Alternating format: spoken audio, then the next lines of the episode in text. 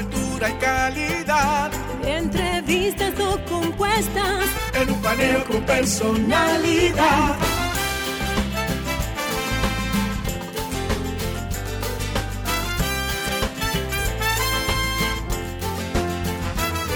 Un paneo con habilidad. Encuentro e interrogatorio. Un paneo con agilidad. Para lo importante y notorio. Un paneo sin recreo. Un paneo sin abucheo. Un paneo en su apogeo. Paneo, paneo, paneo.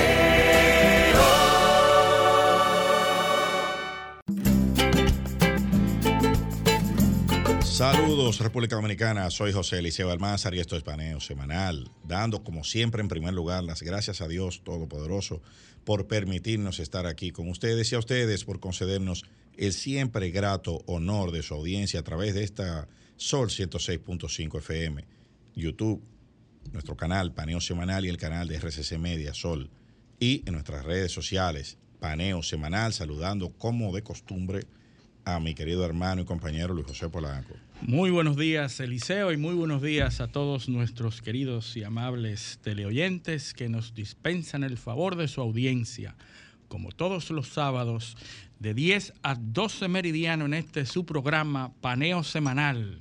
Bueno, vamos con el un paneo. recorrido internacional como siempre. Vamos con el paneo, porque esto va a quedar hoy como un picadillo de tantas cosas. Bueno, hay. hay muchas informaciones, sobre todo en el plano internacional y hasta en el plano Mira, pero local. Hay, hay- hay más informaciones internacionales que nacionales ahora. Correcto, es así. Increíble. Han, han sucedido muchos hechos, sobre todo Y, y- y muchas nacionales que tienen que ver con que lo tiene que internacional. ver con lo internacional. Así mismo Porque es. hay, aquí hay gente que hay mucha gente, mucha gente en este país, en este país cree que la República Dominicana es un planeta. Ah, sí. O sea, no, no somos parte del resto del mundo en algunas cosas. Entonces, que lo que sucede aquí, pues no sucede en ningún otro lado. Sí, sí, aquí hay un concepto de isla, eh, planeta, que solamente toma en cuenta lo que está pasando aquí. Se cree que solamente existe lo que pasa aquí Claro. y en Nueva York. No, exacto. No, o te dicen, o te dicen, eso aquí no es así. Sí, sí, sí. No, no, Eh, aquí no es así. no te ponga a hablar de eso, que eso no. No, que eso- aquí, aquí no es así, aquí. Bueno, Así eh, es. sí. Entonces, pero bueno, vamos a. Bueno, tú sabes que eh, hemos hablado y, y hablamos, y vamos a hablar un poquito brevemente sobre lo que está pasando en África, porque siguen ocurriendo noticias de interés en África. Ah, lo- hace unos cuantos días liberaron al, al embajador francés que estaba retenido eh, en, en Gabón. Y lo que está pasando ahí es de atender, porque hay un sentimiento, y ya lo hemos dicho aquí, eh, antifrancés, anticolonialista, antineocolonialista. Se están, están tomando el, el ideal anticolonialista para justificar todos esos movimientos militares en África.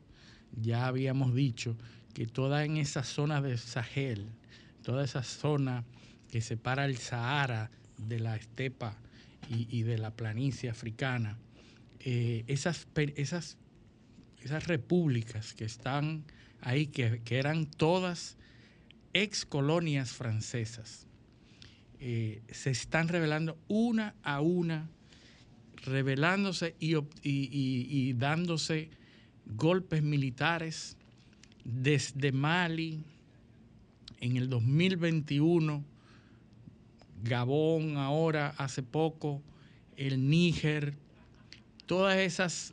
to- Burkina países- Faso, Burkina Sudán, Faso, Chad. Sudán, Chad, todas esas, todas esas eh, repúblicas que tienen algo en común, Eliseo, y es que todas so- fueron colonias francesas, pero que aún permanecen en ese, eh, en ese, esa zona de influencia francesa. Tú mencionaste en el programa pasado la, la condición, una de las condiciones más importantes económicas, que era la, la- la parte monetaria. Todas tienen una moneda que es eh, el franco de la comunidad africana. Eh, eh, el CFA el franco CFA, que es una moneda que se imprime en Francia y que cada uno de esos países tiene la obligación de depositar sus reservas. El 50% de sus reservas la tiene que depositar en el tesoro francés. Así es. Y siguen con esa influencia. Pero esas zonas, esos países, tienen, además de esa dependencia monetaria, son países que tienen acceso a amplios recursos mineros. Y, y- y- y hay que poner un poco en, en contexto a, a la gente, a, a nuestros teleoyentes, porque ¿qué es lo que ha sucedido en África? Con los franceses, sobre todo. ¿Y por qué con los franceses? Porque eh, hay otras potencias coloniales. Francia controlaba 19 de los 54 estados africanos. O sea, África, contrario a lo que mucha gente cree, no es un país. Es un continente que tiene 54 estados soberanos reconocidos por la comunidad internacional. 19 de los cuales estaba, eran colonias eh, francesas. ¿Qué sucede? Que en la Segunda Guerra Mundial, Francia, como todo el mundo sabe, es ocupada por los alemanes. Y eso debilita la capacidad de controlar esos territorios. Yéndonos más hacia atrás, y eso lo hemos dicho varias veces en otros programas, el Congreso Europeo que distribuyó África en el siglo XIX, en la, en- la mitad del siglo XIX, cerca del, de, lo- de 1850, fue, en ese reparto fue que le tocó a Francia, le tocaron a Francia esos 19 eh, países, 19 territorios, que más tarde se convirtieron en estados soberanos. Eh, por eso que ustedes ven que dice, pero eh, a España no le tocó nada y era una potencia colonial, porque en ese momento España era una de las potencias más débiles de Europa y por eso le tocó una presencia simbólica en Guinea Ecuatorial, que es el único país de África donde se habla español. Los repartos se fueron dando en función a la fortaleza de cada uno de los países. Por eso Francia e Inglaterra, que eran las dos superpotencias en esa época, tocaron más territorio que, lo- que- que los demás. Alemania tocó Namibia, eh, Italia tocó lo que es eh, hoy Etiopía, que se llamaba Abisinia, y, y algunos, eh, y algunos repartos, por ejemplo, los belgas tocaron el Congo, eh, al rey Leopoldo le dieron el Congo, y, el- y el- y la, y República Democrática del Congo, que es el, el más pequeño, le tocó al Estado belga. Y después el rey Leopoldo se lo regaló a su, A su estado. se lo, se lo dio a su país como una ofrenda, ¿no? Estamos hablando de un país de más de 2 millones de kilómetros cuadrados, territorio. Bueno, ya yéndonos al siglo, volviendo al siglo XX, cuando termina la Segunda Guerra Mundial, que se divide el mundo en dos bloques, viene el problema. Si dejamos esto solo, aquí, los rusos se van a meter. Sí. Vamos a llegar a una serie de... vamos, vamos a través de los franceses, los Estados Unidos, bueno, yo te voy a garantizar que tú te quedes con, con los territorios, porque así lo cuidamos de los rusos. Y eso, y así se hizo. Esos 19 territorios eh, pasaron, eh, se quedaron bajo control de, lo- de los, De los de los franceses. franceses, pero ya mediante otras tácticas, Sí. que era poner gobiernos alineados, con los Alineados intereses con los franceses. intereses, sí, y que defendieran los intereses de Francia. Exacto. Entonces, y una, es lo que ha pasado de todo el tiempo hasta nuestros sí, días. sí, sí, y una ha colonización una- económica. Una, una, una línea de gobernantes que se ha mantenido defendiendo los intereses franceses a cambio de riqueza. Claro. Y, y esa, y una colonización económica mediante esa moneda que es el CFA, que todavía, eh, todavía, o sea, estamos en el año 2023, siglo XXI, todavía esa moneda circula en 14 países africanos. Sí, sí, sí. Hay 14 países africanos, ¿Tú entre los cuales están los del Sahel. eh, La riqueza de Ali Bongo, que es el, el- el Ujú. presidente eh, recién destituido, se le calcula en 2 billones de dólares. Sí. Tú, tú- tú tienes una idea de lo Ese que es es el presidente un- de, de Gabón, de Gabón, que Sí. acaban, de, acaban de destituir, Sí, hijo de Omar. Eh, que tenía eh, nada más y nada menos que 54 años en el poder. 54 del 60 y pico, 67. O sea, que es una, es una cuestión Es una cuestión eh, eh, que obviamente se está revelando contra el, el- el colonialismo porque esa situación de, de- de ser subyúdice de, de, de esas potencias, ¿no? Sí. Lo que ha traído es pobreza y desarrollo. Son los países más pobres del mundo. Más pobres, sí, sí. Y viven siempre de, detrás de ayuda humanitaria, que no es más que un, una forma de mantener una dependencia de esos países, mientras compañías internacionales explotan los recursos mineros. Así es. Entonces, esos países no se formaron por procesos espontáneos. Esos países los formó Occidente. Fíjate que el tratamiento de los países que hacen costa con el Mediterráneo, que son el patio trasero de, de Europa, es diferente. Por eso vimos un acuerdo con Túnez.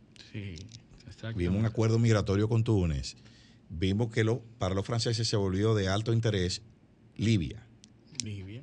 ¿Dónde está Libia? Busquen un mapa para que ustedes vean. Costa del Mediterráneo. Sí, sí. Por eso, por eso Argelia, en Argelia no hay problema. Sí, sí. eh, Argelia, son los que de, de- de- de directa incidencia Exacto. migratoria. Era una colonia, Argelia era una colonia francesa. Sí. Túnez también, en un momento. Libia, eh, en Libia, quienes, quienes eh, financian la guerra civil, que termina con el derrocamiento de, de Gaddafi, son los servicios de inteligencia franceses. Recuerden el caso de Sarkozy. sí. Sarkozy. Caso y la- de corrupción. el caso de la traductora de Sarkozy. La doctora y el jet. el avión El y avión. todo eso y la- las maletas con dólares eh, con, con euros que iban iban eh, que financiaba eh, eh, que se alega que, Gaddafi- que el gobierno de Gaddafi era que, que financiaba la, campaña, de Sarkozy. Eh, y, y todas esas eh, eh, situaciones que hay ahí ¿por qué? porque representan una amenaza de seguridad ahora ¿qué, qué pasa? Por ejemplo el caso de Libia Libia al sur de Libia están los tuaregues, que es el norte de Mali. Hacen frontera en el sur. Sí, sí. Que fueron los que se rebelaron en, Exacto. en el desorden que, que- que surgió en Mali. Exacto. ¿Quién era que controlaba los Incontrolable. ¿Quién controlaba los tuaregues? Gaddafi. Gaddafi. Era que tenía una, una, un- un- una especie de cordón sanitario. De aquí no pasan. Lo tenían controlado. Y los franceses en Mali, en el sur. Entonces, ¿qué es lo que está pasando? Bueno, que esas fronteras no fueron. Los tuaregs son beduinos, son, son nómadas. Sí, sí, sí. nómadas. Eh, igual, que, igual que lo era Gaddafi, que lo, lo dejaron montar un campamento beduino. En, en- Sí, sí, en- que en- en intentaron, intentaron matarlo muchas veces en, en Claro. campamentos que hacía de manera Porque eh, temporal. es un tema de tribu. Y el hijo, por cierto, y el hijo de Gaddafi es un fuerte contendor para la presidencia en Libia. no lo dudo, que eh, va a subir. O sea, eh, él, él es una, eso es una Porque, posibilidad. eh, Gaddafi se ha convertido en un orgullo para Libia. Claro, porque Libia era uno de los países más ricos de África, que tenía el mayor PIB per cápita, agua, eh, eh, vivienda, de todo tenían. Pero bueno, el punto es que esas fronteras no se trazaron de forma espontánea por los que estaban, por los habitantes, ni fueron fruto de proceso. ¿Y por qué yo hago el, el énfasis en la frontera? Porque, ¿qué problema tenemos nosotros ahora mismo en República Dominicana? Frontera. Frontera. Sí, sí. Eh, ¿Cómo se trazó la frontera dominicana? Un tratado que se hizo dónde? En Europa, En Europa, donde mismo se hicieron los tratados que dividieron las fronteras africanas. correcto. Ahí mismo. Y de hecho, en, en- en la misma franja temporal. ¿Entiendes? En la época de los grandes imperios. El siglo, siglo XVIII, eh, siglo XVIII y, y- y- y, eh, eh, e inicio del XIX. Y, a raíz de disputa entre dos, entre dos Exacto. imperios. Una guerra que no se dio aquí, Sí. en- por estos lares, terminó con una negociación de territorio aquí, de gente que no sabía ni dónde estaba nada, ni quién era quién, ni, ni, ni dónde, ni- no sabía que él, donde él vivía, por ahí pasaba una frontera. No lo sabían. Se enteró probablemente 20, 30, 50 años después. Y eso, esa composición del tablero, que ya sucedió en, en Medio Oriente, eh, con, con- o sea, que él, bueno, es la causa de las disputas en Medio Oriente, eh, específicamente en Siria, en Israel, con los palestinos. Porque, el porque asunto de frontera son reiterativo. Exactamente. Lo, y sucedió ya en el sudeste asiático, en la, en la península indochina, con Vietnam, Laos, Camboya. Lo mismo. ¿Por qué? Porque eran, so- son fronteras que no responden a, a procesos endógenos de esa, Endógenos. de, de esa zona. Eso responde a intereses de ese momento de Occidente, de las potencias que dominaban. Y ahora, cuando entran nuevos actores al, al- al escenario global, como China, como Rusia, que, eh, que, eh, tiene una presencia global ahora, cambia el panorama. Claro, y lo que está pasando en África precisamente es que esos países que están viendo esos eventos disruptivos en África, donde se pierde la seguridad ciudadana, ¿quién es que ha ido a proveer seguridad y tranquilidad a esos países? Rusia. Claro. Entonces Rusia es el aliado, es Francia, Rusia y África, y los países de África. Ha- Hay una trilogía ahí en donde la mayoría y el espíritu africano rechaza la intervención africana y adopta la- los lazos y relaciones con Rusia. Entonces es una, es- es un- una situación en donde Rusia está permeando cada vez más en esos países y se ven los acuerdos que hace eh, Rusia con esos líderes militares que están tomando el control de esos países. Entonces le están dejando el espacio a Rusia. Pero esos países están actualmente aportando recursos mineros a las grandes potencias. En esa zona, en esa zona del Sahel, se dan 130 toneladas de oro. Entre esos países, solamente en tres países, 130 toneladas de oro al año. Para que se compare, República Dominicana produce alrededor de 25 a 30 toneladas al año. Pero en tres países africanos se da entre todos 130 toneladas al año de oro en esos países que tienen actualmente desórdenes eh, y que tienen eh, una alta incidencia de eventos militares. Pero también ahí es que se sale, de ahí, de ahí que sale el uranio.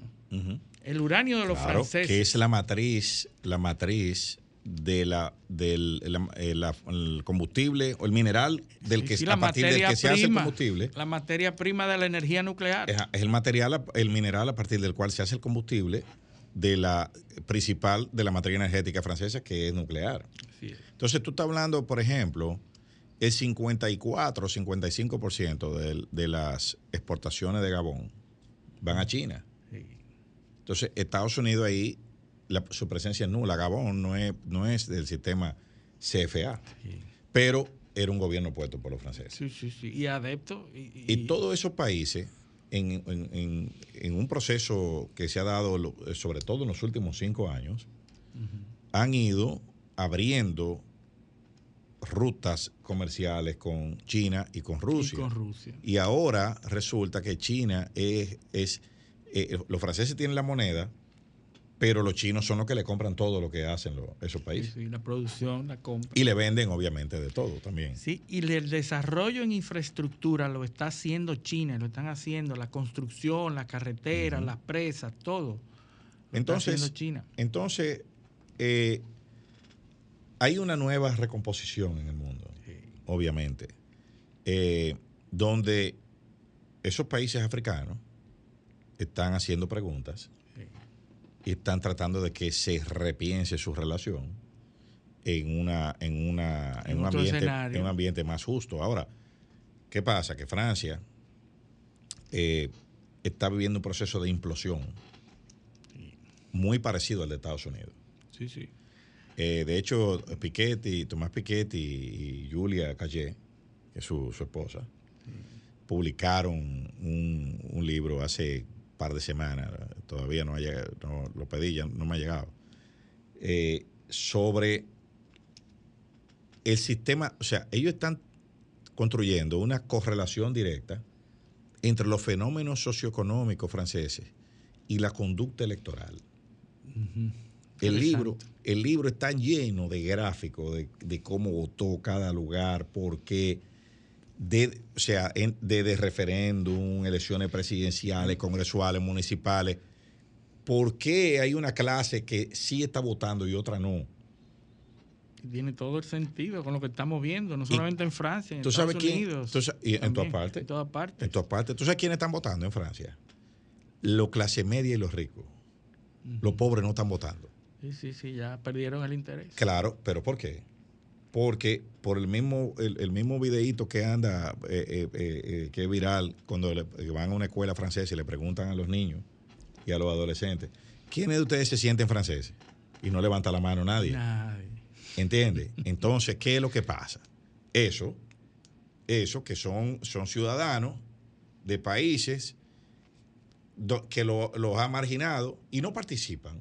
Sí, sí, no se siente, no Eso no es sienten conmigo. nacionalismo. Eso no es el conmigo. nacionalismo no es. Eso no es conmigo, yo estoy igual. Sí, yo sí, estoy igual. La patria, el- lo nacional, nada de eso tiene sentido no. para ellos. No, no, no, yo, yo estoy igual, ¿qué me importa? Sí, sí, sí. Eso es, es lo que decía, es lo que decía Malcolm X en su, en- en su discurso, la, la bala o el voto. Decía que el, el votante afroamericano cuando va a una casilla de votación está ante un lobo y un zorro. El, el lobo tiene una cara feroz que le da miedo y el zorro aparenta que se está riendo eh, por, por la expresión de su cara y nos vamos todos corriendo hacia donde el zorro y depositamos nuestro voto. ¿Qué es lo único que usted tiene seguro? Que usted va a terminar la mandíbula de uno de los dos al final del día. ¿Entiende? Así es. Entonces, eso es lo que le pasa al- a esos votantes. Ya han- eh, son países que lo han intentado todo. En Francia se hizo un gerrymandering. Se recortó sí. toda la. eh, se re- para que la gente entienda, se, se- se hizo una recomposición de los circuitos electorales, de las circunscripciones electorales. se hizo un recorte al 50% Sí. de la, eh, la representación. Se reestructuraron todos los territorios. ¿Y, qué, ¿Y cuál ha sido el resultado? Desaparecieron los partidos tradicionales. Sí. Y, y- y han entrado el proceso de mayor polarización de la historia, donde están todas las ciudades de más de X número de habitantes, gana una fuerza. Y de ahí para abajo gana otra fuerza. Otra, sí. Está partido en, en- en- en dos. Y con una, claro, hay otras corrientes minoritarias, pero que por sus posiciones ideológicas radicales es imposible que se unan. Y por eso ganó Macron. Macron le ganó al, al Front Nacional de Marine Le Pen porque era imposible que pactara el Front Nacional con los socialistas de Mélenchon.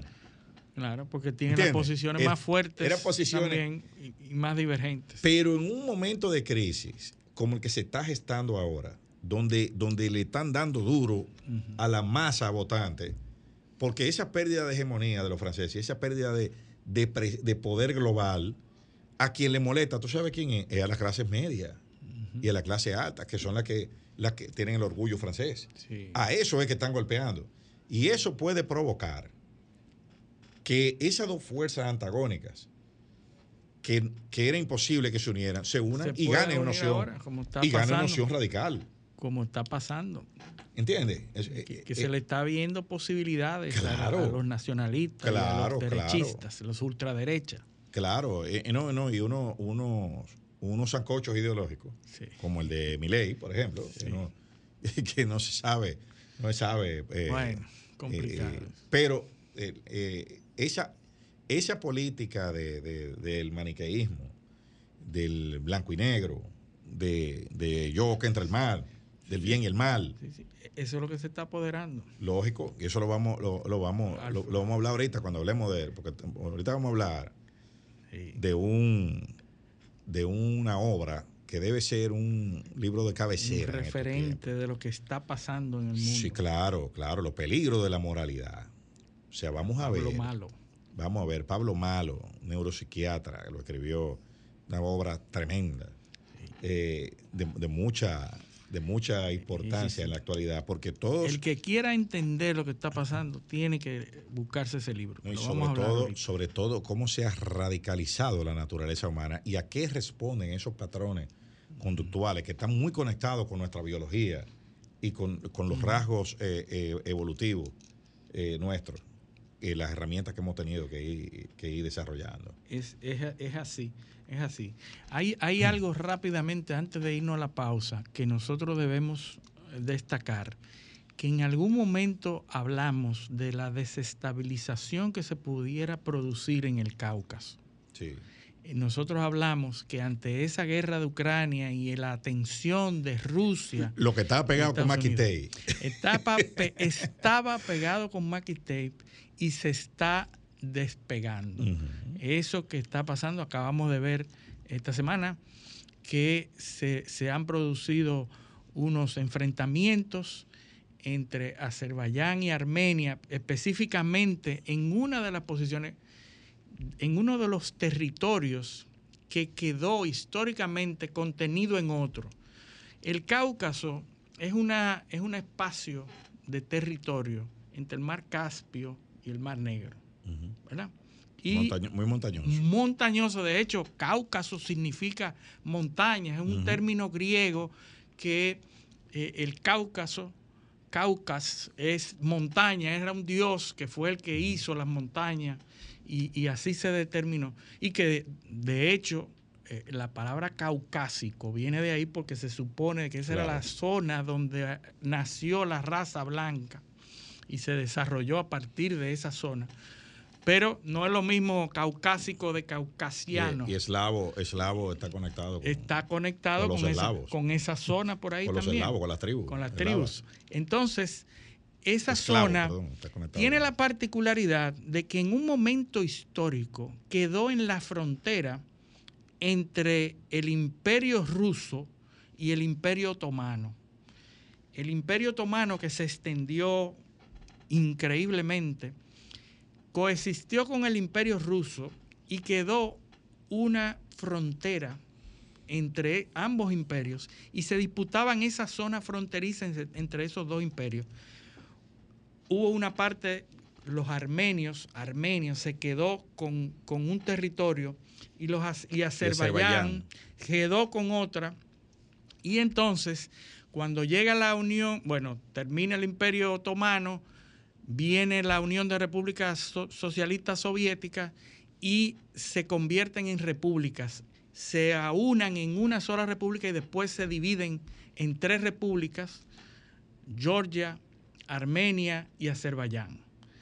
Pero, ¿qué pasa? Cuando cae la, Unión de Repúblicas Soviéticas Socialistas. No, cuando, cuando llega la Unión de Repúblicas Socialistas Soviéticas, le entregan el control de ese territorio a Azerbaiyán. Azerbaiyán, que se quedó con esa parte. Pero la mayoría de la población era armenia. Y ahí es donde viene el problema. El, asunto es que esas tres repúblicas estaba, eh, había una multietnia, ¿verdad? Claro armenios, Azerbaiyán y habían rusos, habían turcos y ¿qué pasa? Dentro de Azerbaiyán quedó un territorio de mayoría armenia. Nagorno-Karabaj. Nagorno-Karabaj, que al ser mayoría armenia y Armenia estar enfrentada con Azerbaiyán, porque hay que decir, Armenia son prorrusos y Azerbaiyán es pro-turco. Y son, y son cristianos ortodoxos y Azerbaiyán es son, musulmán, eh, musulmanes. chiitas. Exacto. Chiita, que es el área más radical. El área más radical. Y llega entonces, ¿qué pasa? Que ese territorio eh, de Nagorno-Karabaj queda metido dentro de Azerbaiyán. 15 mil kilómetros cuadrados que mide Nagorno-Karabaj. Un territorio pequeño, pero de mayoría armenia. Y logran, a través de la intervención rusa moderna, Putin, logra poner un contingente militar para garantizar la paz y el alto al fuego, para que cesen las hostilidades entre la mayoría armenia y Azerbaiyán, que era el territorio más grande que lo contenía y lo rodeaba. Entonces Rusia mantenía de alguna manera la paz en esos territorios. Ahora estando Rusia metida en la guerra de Ucrania, Armenia, que es eh, un territorio prorruso y aliado de Rusia, y Azerbaiyán, que se ha convertido en un aliado natural de Europa. ¿Por qué? Porque se produce gas. Claro. Entonces, donde se produce gas, los países productores de gas son ahora mismo pro, euro, pro europeo, pro occidental. todo el que produzca gas que no sea ruso. Es, eh, tiene un auge impre- impresionante. claro. ¿verdad? Entonces, Azerbaiyán, hay que recordar que hay un, hay un oleoducto, un gasoducto que está planteado desde Azerbaiyán directo hacia Italia, hacia, hacia Europa, sin pasar por Rusia. Exacto. Entonces, uno de los territorios que producen gas y que puede beneficiarse de esa producción sin tener nada que ver con Rusia, pues obviamente eh, Europa va a, a defenderlo. Lo que se ha producido es que ese territorio de mayoría armenia que queda dentro del territorio de Azerbaiyán, Azerbaiyán ha tomado un movimiento militar y ha atacado para recuperar ese territorio. Y entonces al recuperar ese- Aprovechando el respaldo europeo. aprovechándose el Mm. respaldo Que es europeo. una guerra proxy. Una guerra proxy. Eh. Entonces, los rusos que habían puesto un contingente militar para asegurar la paz, ya no están en la pantalla, ya no están en el terreno. Y Armenia, que es prorruso, se enfrenta para defender ese territorio donde hay Y reclama que. Rusia lo defienda, entonces produce una fisura. Ahí entonces estamos de- viendo un espejo de la misma guerra Exacto. en, en- en Ucrania. Así y eso es. es. así. Bueno, se ha producido un, un alto al fuego, pero eh, hay que esperar porque esa zona va a seguir desestabilizada. Sigue pegada con McIntyre. Así es. Pero bueno, vamos a la pausa. Esto es Paneo Semanal, no le cambien. También en YouTube, en nuestro canal Paneo Semanal y en el canal de RCC Media de Sol. Y en nuestras redes sociales, Paneo Semanal. Entonces, seguimos en el paneo, saltando de un continente a otro y, y te dije que teníamos demasiado tema hoy. Eh, yo quería analizar, pero eso lo vamos a tener que dejar pasado que viene. El tema de la Ucrania posguerra. sí, sí. Ya se están discutiendo escenarios. Eh, es. de los escenarios, de la realidad muy crítico. crítico. Sí. crítico. O sea, es crítico. La guerra cuesta 4 mil millones de dólares mensuales. Estados Unidos ahora acaba de aprobar un paquete, tienen en el Congreso un paquete de 24 mil millones de dólares protesta sobre de la los mesa. republicanos que dicen que ya no podemos incrementar más la, la deuda Bueno, y que no hay que seguirle enviando recursos a Ucrania. hay unos cálculos, hay unos cálculos, por eso, por eso lo vamos a desarrollar más adelante, pero solamente voy a decir que la reconstrucción puede costar 750 mil millones de dólares. Increíble. ¿Entiendes? O sea, vamos a dejarlo ahí porque todas esas cifras las vamos a... a- a- eh, eso hay que dedicarle un segmento entero. Bueno, la deuda de los Estados Unidos ha llegado a 33 millones de millones, porque son 33 Trillones. Eh, para ellos son para trillones, ellos para nosotros trillones, billones. para nosotros son billones. Por eso hay que decir 33 millones de millones. Pero, pero va- va- vamos, vamos a... Porque hay una desesperación por aceptar un golpe grande eh, ante, el- ante la falta de avance en el terreno. O sea, Sí, sí. Ucrania... eh, o sea, no- las cosas no están avanzando como... como ¿no? A pesar de que la prensa habla todos los Claro, días de golpes. eh, eh, un, un bombardeo, o sea, que, que dimos- le pu- pusimos una bomba allí, que dimos esto.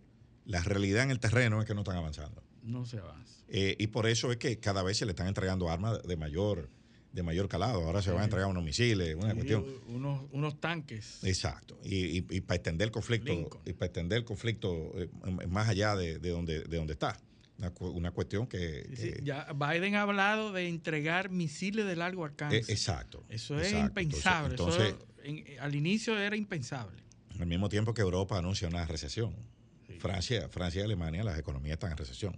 Entonces, va- vamos a ver hasta dónde, eh, eh, hasta dónde esto llega, quién, quién, quién aguanta más. Difícil. Bueno, entonces, vámonos a Estados Unidos. Eso vamos, prome- pro- prometo, prometemos hacer un análisis eh, eh, económico con cifras de, de los temas de vivienda, de salud, de educación, de Ucrania.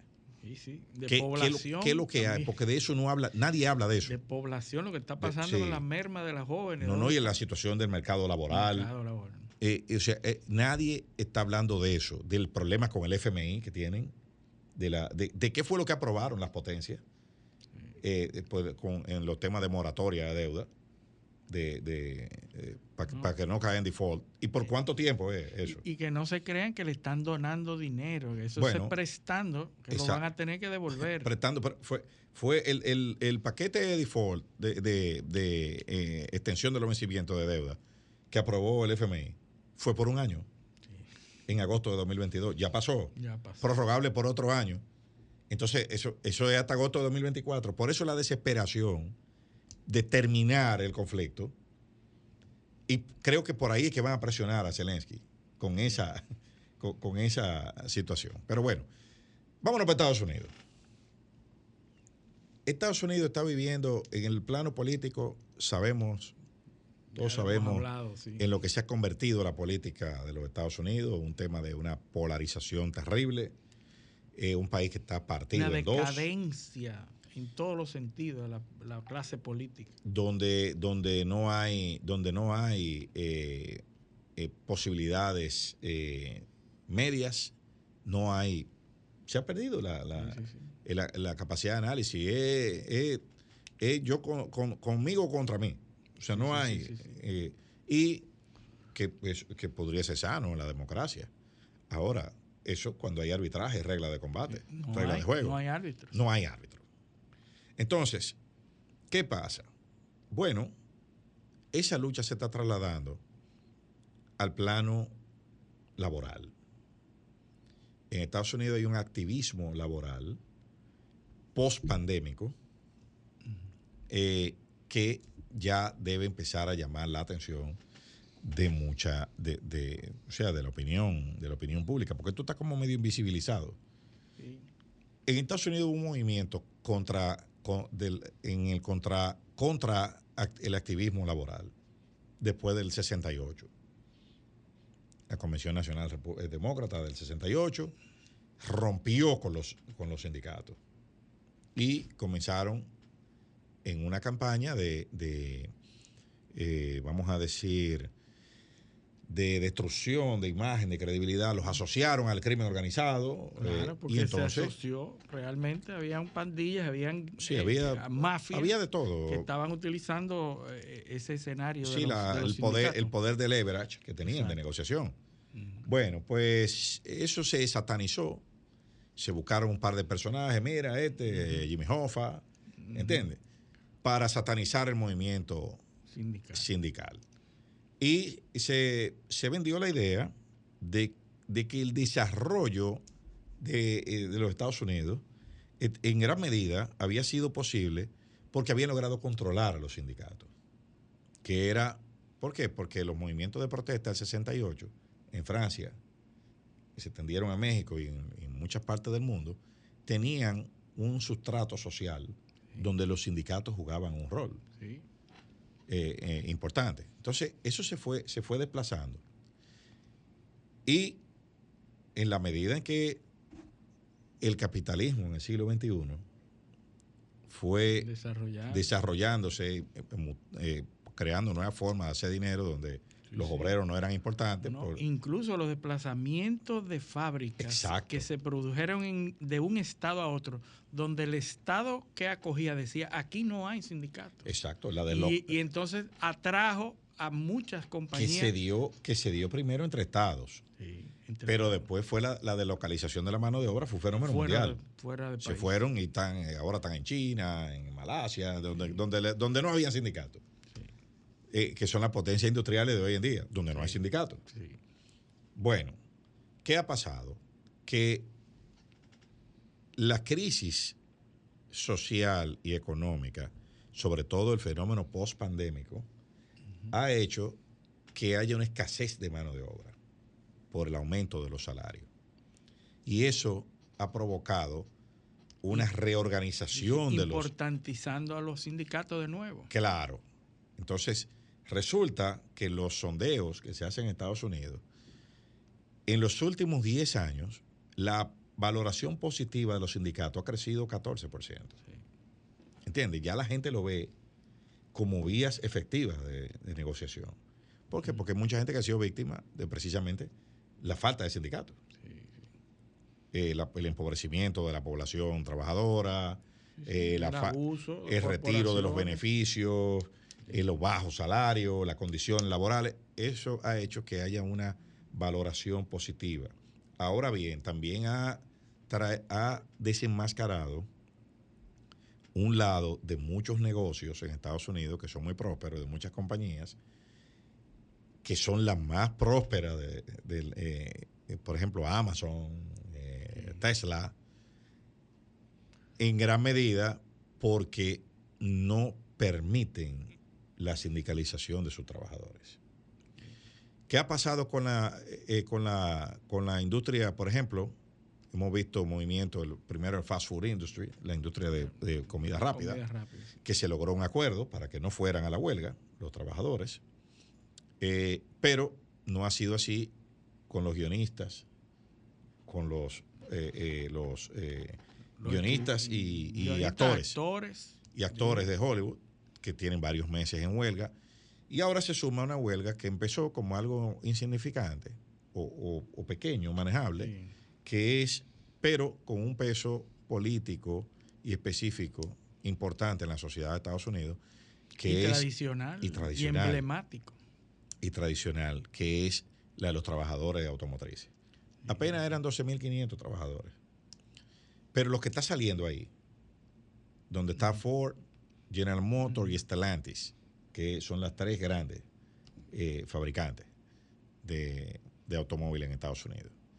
¿Qué es lo que está saliendo ahí? Bueno, muy sencillo. Primero, obviamente, lo que sale siempre en toda la huelga.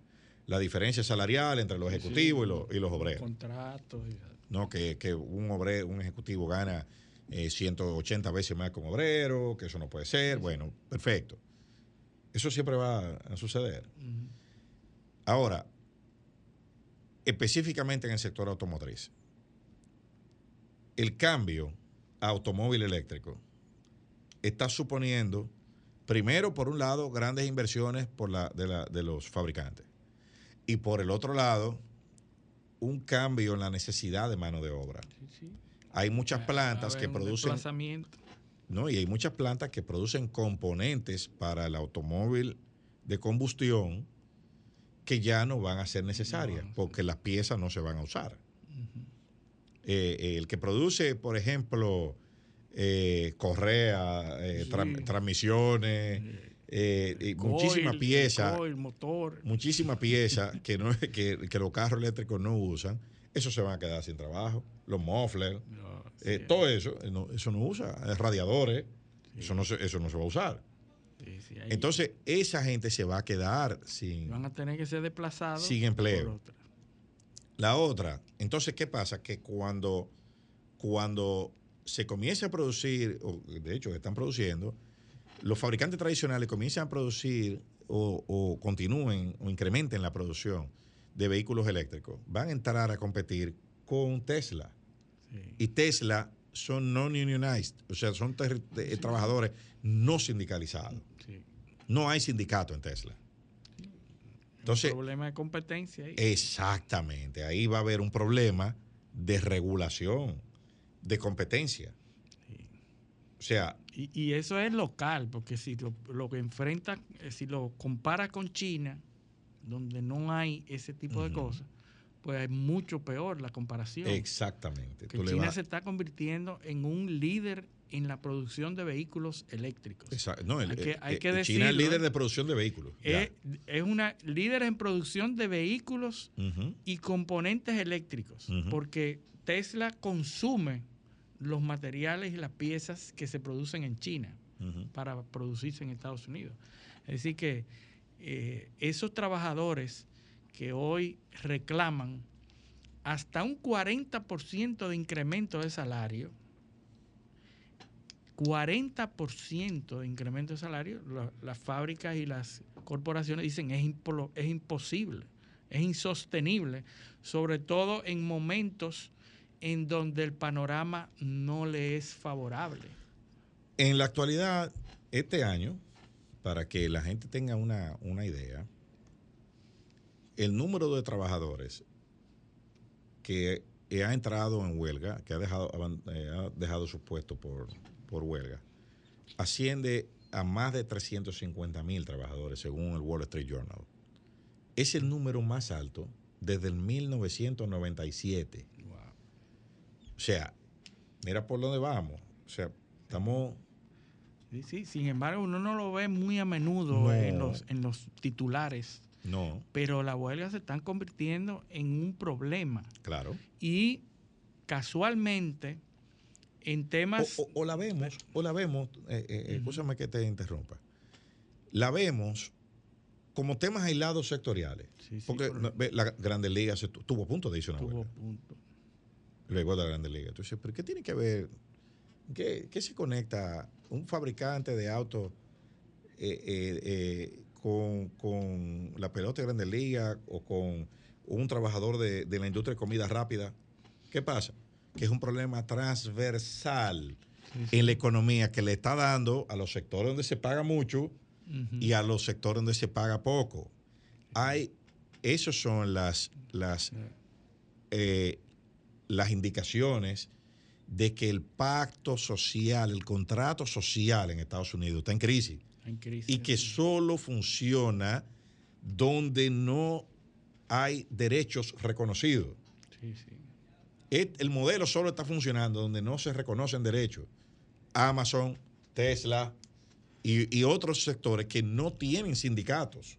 Sí, sí, que, que, tienen ventajas por eso. Entonces, Porque nuevamente, los, los demás que tienen sindicatos tienen que adaptarse a los, a los requerimientos de los sindicatos y estos no. Entonces, Nuevamente- en un panorama de recomposición económica y, y en todos los sentidos en el mundo, pues esas van a comenzar a, a- a ventilarse ese tipo de, de situaciones, de esas huelgas. En Australia también no, y en el mismo Estados Unidos, 340 mil trabajadores de UPS. Miren lo grande, lo grave que es esto.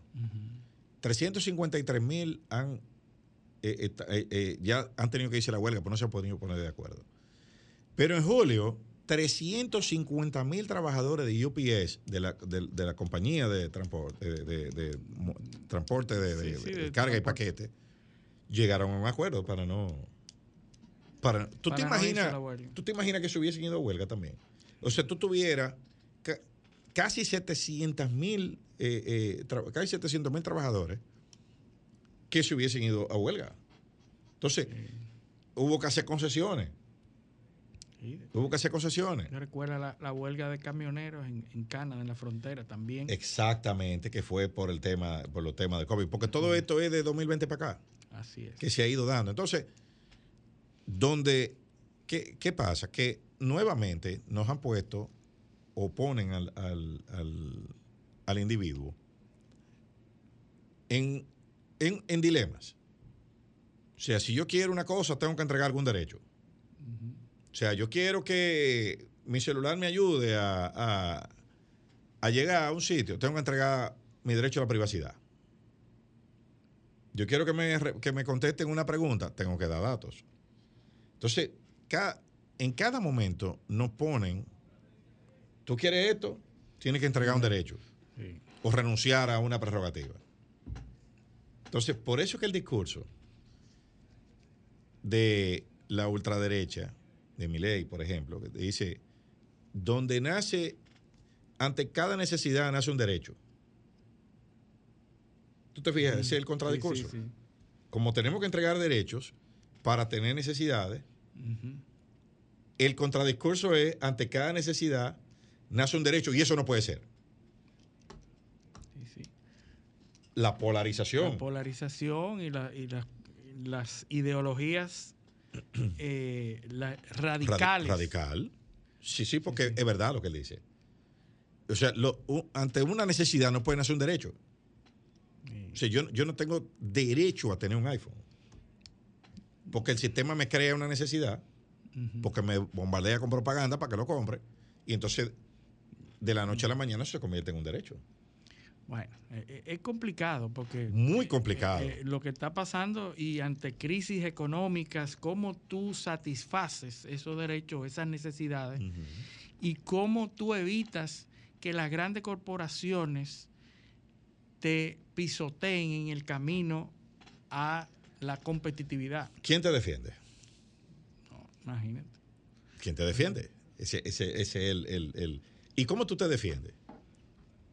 Tú no, tienes cómo defenderte. Fíjate que los dos grandes bloques ideológicos que están naciendo ahora son la derecha con su liberación, cero Estado, eh, cero participación, eh, los libertarios que abogan porque el Estado tenga una mínima participación en todo, y los socialistas de la, de la izquierda, en donde eh, de los que abogan que el Estado debe garantizar todo el bienestar de los, de los ciudadanos. Es decir, dos polos opuestos.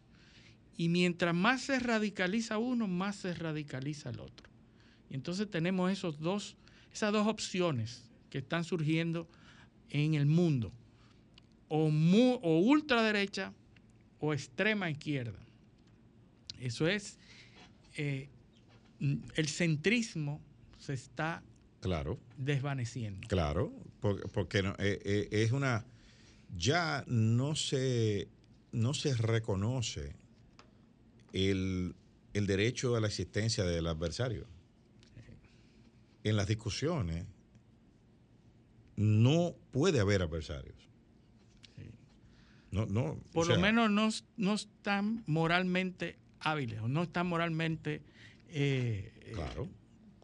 pero tú aquí, justificados. aquí se usa mucho eso. No tiene moral. Sí, si no tiene moral para hablar. Yo, yo, lo que le digo es, yo lo que le digo, oye, yo me he leído la Constitución muchas veces, yo no he visto la palabra eh, que como condición para expresarse haya que tener moral. Sí, sí. Bueno, eso, eso es tema para la discusión de, los peligros de la moralidad. Los peligros de la moralidad, que vamos, Otra lo, vez. Lo, vamos, lo, vamos, a hablar ahorita. Mira, porque eh, nosotros... Todo cae en eso, todo, todo termina ahí. Nosotros aquí, eh, como filosofía de este programa, está el intentar conectar cosas, fenómenos, eh, situaciones que suceden en diferentes, en diferentes ámbitos.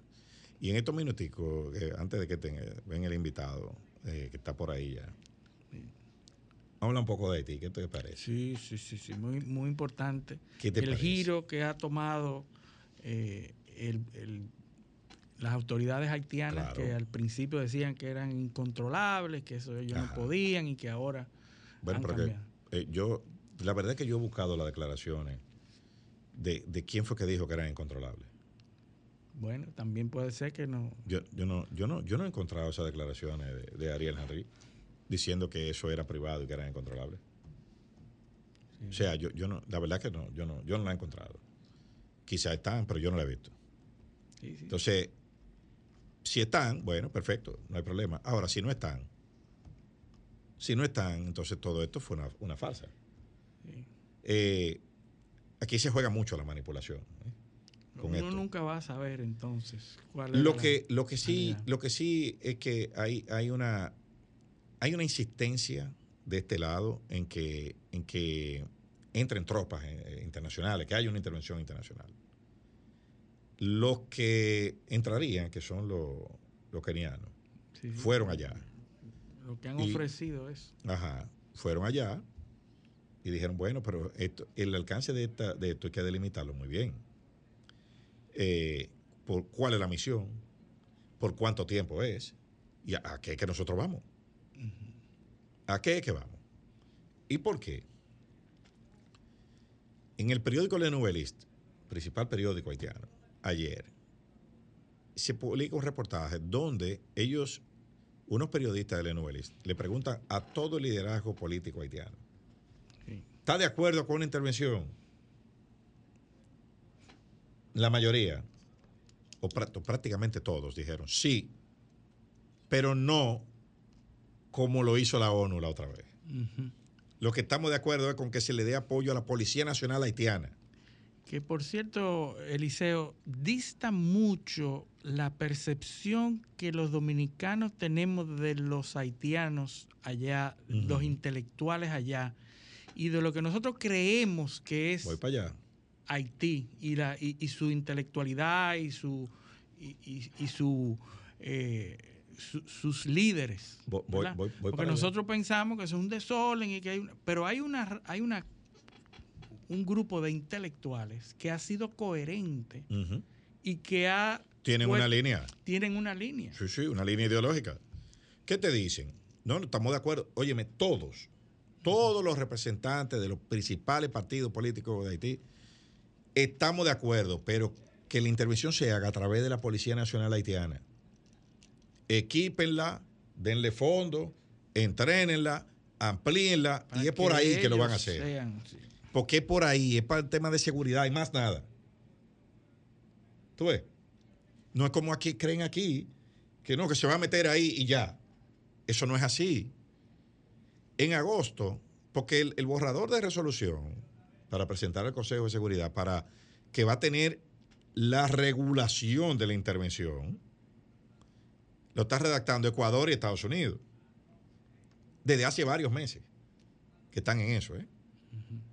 En agosto, hace un mes eh, y alguito, un grupo de intelectuales haitianos mandó comunicación, una comunicación a la Unión de Países Africanos y a Rusia. Esa comunicación está publicada en la Nube List, donde ellos plantean, le piden a Rusia que bloquee el- el- en el Consejo de Seguridad la resolución de la intervención Que tiene poder de veto. y dan una serie de argumentos y de medidas que ellos proponen, que van en la misma línea que el liderazgo político haitiano. Nosotros queremos que intervengan, pero a través de la policía, que es la institución que nosotros reconocemos. ¿Cuál ha sido la respuesta de, de- de- de de la, de la comunidad internacional? Sancionar a la cúpula, Sí, a los que crean riqueza. sí. Está sancionado, por ejemplo, eh, Sheriff Alda- Abdallah de Unibank, banco más grande de Haití.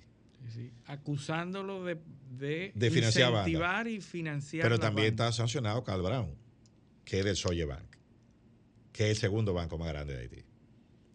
¿Entiendes? Entonces tú tienes, tú tienes el sector financiero sancionado. Tú tienes sector textil sancionado.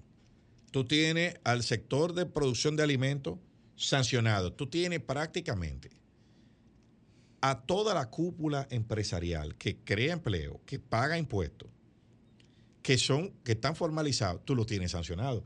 Entonces, ¿con quién es que tú vas? Con 15 cuentas. Y lo está haciendo, ¿tú sabes quién? ¿Quiénes lo están haciendo? Los que manejan todas las ONG que operan en Haití. ¿Entiendes? En Haití operan más de 3.000 ONG que han privatizado el Estado, lo han anulado. Sí. Le han hecho un, un override al Estado. Tú, es una donación internacional, no va al Estado haitiano, va a una ONG de esas, Sí. o a un grupo de ONG de esas, que son las que, las que distribuyen todo. Sí, que Según que su criterio y su prioridad. que Es lo mismo que pasa en África. Exacto. Le hacen un Con las bypass. ayudas a- humanitarias. Le hacen un bypass al Estado Sí, y cobran en el medio. sí, sí. Entonces, Los gastos eh, Haití por manejo. no quiere una intervención tipo Minustah. Unánime el rechazo. ¿eh? Entonces tiene que ser una intervención a través de la policía. Ahora, ¿cuánto tiempo va a tomar eso? En lo que tú formas una policía que tome control de, de- de los territorios. ¿Entiendes? Entonces, Bueno. a- así llegamos nosotros al tema del canal del masacre. Sí, sí, que fue escenario de una de, los- de las manifestaciones más grandes que hemos visto. Tú te preguntas ahora, ahora pregúntate, ¿por qué que la República Dominicana no ha ido al Tribunal de Arbitraje Internacional? De manera tranquila ¿Tú y callada debió haber ido. Tú sabes, no, lo primero que hay que hacer es ir, es- eso como que te roben Sí, y tú digas que fue aquel y que lo que te robaron lo tiene él, pero tú no pones la querella. sí. Tú sales a hablar, a decir que te lo robaron, que es un ladrón, que- barrio, pero, no te ponen la, quere- pero no ponen la querella. Tú no pones en movimiento los mecanismos institucionales. ¿Tú sabes por qué? Porque lo, lo perdemos ese arbitraje. Ese arbitraje lo perdemos. ¿Tú sabes por qué? Porque el documento que se firmó, por eso es que Ariel Henry muy inteligentemente, en vez de ir a negar, a, querer saltar cosas que sucedieron, él dice, no, nosotros lo que queremos es cumplir el documento de mayo del 21 y el tratado de 1929. ¿Qué lo dice el tratado de 1929? Los dos podemos usar río. ¿Y qué dice el documento de mayo de 2021? eh, la obra no implica desviar el cauce. Pero el cauce de un río no se desvía. Lo que se es el caudal. Cauce y caudal no es lo mismo. El cauce es por donde corre y el caudal es el, el- el- el agua. Lo que quiere decir que no advertimos. Exacto. Eso es una falla de la lo que yo lo que dijimos la, eh, la- la vez pasada. Eso es una falla de la diplomacia dominicana. Le metieron un gol y no se dieron cuenta. O lo hicieron a propósito. Pues puede ser que eso haya sido a propósito. No También. creo, no creo, no. Se dieron cuenta. Y como no se dieron cuenta, no hicieron nada en dos años. Por eso fue que no hicieron nada. Ahora todo, todo encaja donde va. ¿Y qué dice Tino? El diálogo. Y vamos a recurrir, vamos a recurrir al mecanismo institucional, que es el arbitraje. Donde debimos haber ido hace dos años. ¿Por qué? Por- esa pregunta yo se le he hecho, a- yo no sé, a todo el que me ha hablado de eso, y, y la respuesta, ¿sabes cuál es? Mutis. Mutis, porque no hay razón. No hay razón ni legal, ni política, ni, ni de ninguna índole por la cual usted, si usted siente su derecho vulnerado, usted no acuda a los mecanismos institucionales internacionales. No la hay. Bueno. Pero bueno, vámonos a la pausa. Esto es paneo semanal, no le cambien. Paneo, paneo, paneo.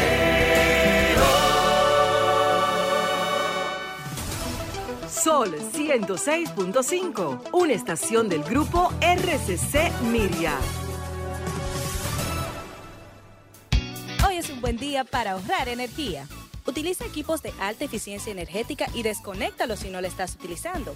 Apaga las luces en áreas desocupadas. Asegúrate que el aire acondicionado esté en los grados de eficiencia recomendados.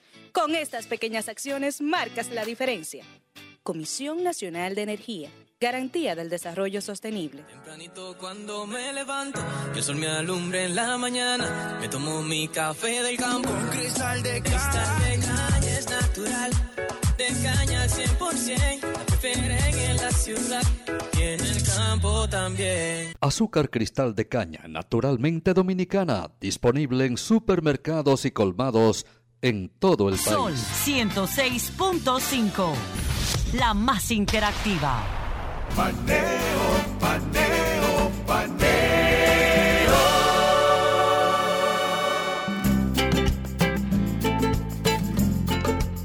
Continuamos en Paneo Semanal por esta Sol 106.5 FM, también en YouTube, en nuestro canal Paneo Semanal y en el canal de RCC Media, de Sol, y en nuestras redes sociales, Paneo Semanal. Estamos aquí ya. Bueno, tenemos a Rafael Arturo Valdivieso, que va a ser asiduo ya cada 15 días con nosotros para... Amenazó con volver. No, y volvió. lo hizo, y va a seguir, y va a constituirse una especie de sección deportiva eh, cada 15 días, un, un sábado sí, un sábado no, porque las informaciones que nos trae son siempre muy interesantes. Es un tema que nosotros aquí eh, no tocamos por lo regular, pero que de ahora en adelante vamos a tocar el tema deportivo y el tema eh, de esas curiosidades deportivas que, que resultan muy interesantes. Eh, La verdad que el feedback que tuvimos de la última participación de, de Rafael Arturo Valdivieso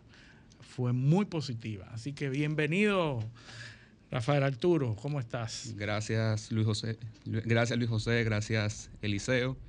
En esta sección, entre los eventos deportivos que observamos esta semana, se encuentra el inicio de la UEFA Champions League.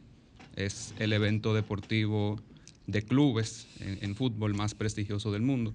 Y pudiésemos destacar muchos elementos sobre, sobre la competición, entre ellos eh, si el Manchester City podrá revalidar su título, si el Real Madrid continuar su hegemonía histórica y reciente en el torneo. Para, los que no sabemos mucho de fútbol, ¿qué es la Champions League? ¿Qué es, eh, es, un, es un torneo en- europeo, ¿verdad? Que, que entre todos los clubes, de- no es por países, sino por Sí, eh, clubes. enfrenta los mejores clubes de las federaciones afiliadas a la UEFA, que es la Oh. Confederación Europea de Fútbol. Entonces, entre, los, entre las particularidades que ofrece la UEFA Champions League es que es un evento que se lleva a cabo en muchas ciudades. por la misma naturaleza del torneo. Por ejemplo, en esta edición de la Champions, que enfrenta a 32 equipos eh, distribuidos en 8 grupos, se va a llevar a cabo en 29 ciudades de Europa.